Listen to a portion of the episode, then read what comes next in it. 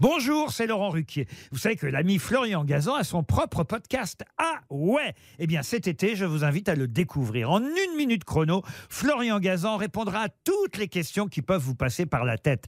Grâce à ce podcast, vous aurez bientôt des anecdotes incroyables à partager. Mais attention de ne pas prendre la grosse tête. Salut, c'est Florian Gazan.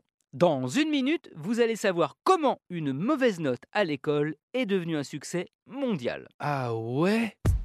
Ouais, ça se passe en 1965 du côté de la célèbre université de Yale sur la côte est des États-Unis où Bill Clinton, George Bush père et fils ou encore Jodie Foster et Meryl Streep ont fait leurs études.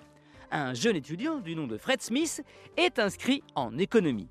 Il doit, dans le cadre d'un projet de classe, soumettre une idée et un business de création d'entreprise.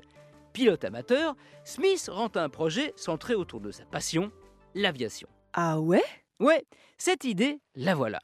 Comme à l'époque, la livraison de colis prend un temps fou, minimum 48 heures, vu qu'elle se passe soit par camion, soit par avion de ligne classique, en utilisant, quand il y en a, la place libre dans les soutes à bagages, donc c'est très aléatoire, Smith se dit qu'une compagnie fiable et rapide qui transporterait de nuit des paquets dans une flotte d'avions spécialement dédiée à cette tâche, eh ben ça pourrait fonctionner et permettre de livrer au plus vite des produits urgents comme les médicaments. Peut-être, mais pas pour son prof d'économie qui lui colle un C, ce qui équivaut péniblement à un 10 sur 20. Pourquoi? Ben Parce que pour lui, cette idée est certes sympathique et maline, mais elle ne fonctionnera jamais. Ah ouais? Ouais, sauf qu'une fois ses études finies, Smith n'en démord pas il croit dur comme fer à son projet. C'est ainsi qu'en 1973, avec 4 millions de dollars dont il a hérité, Fred Smith lance Federal Express, qu'on connaît tous dans nos boîtes aux lettres aujourd'hui sous le nom de FedEx, numéro 1 mondial du fret aérien.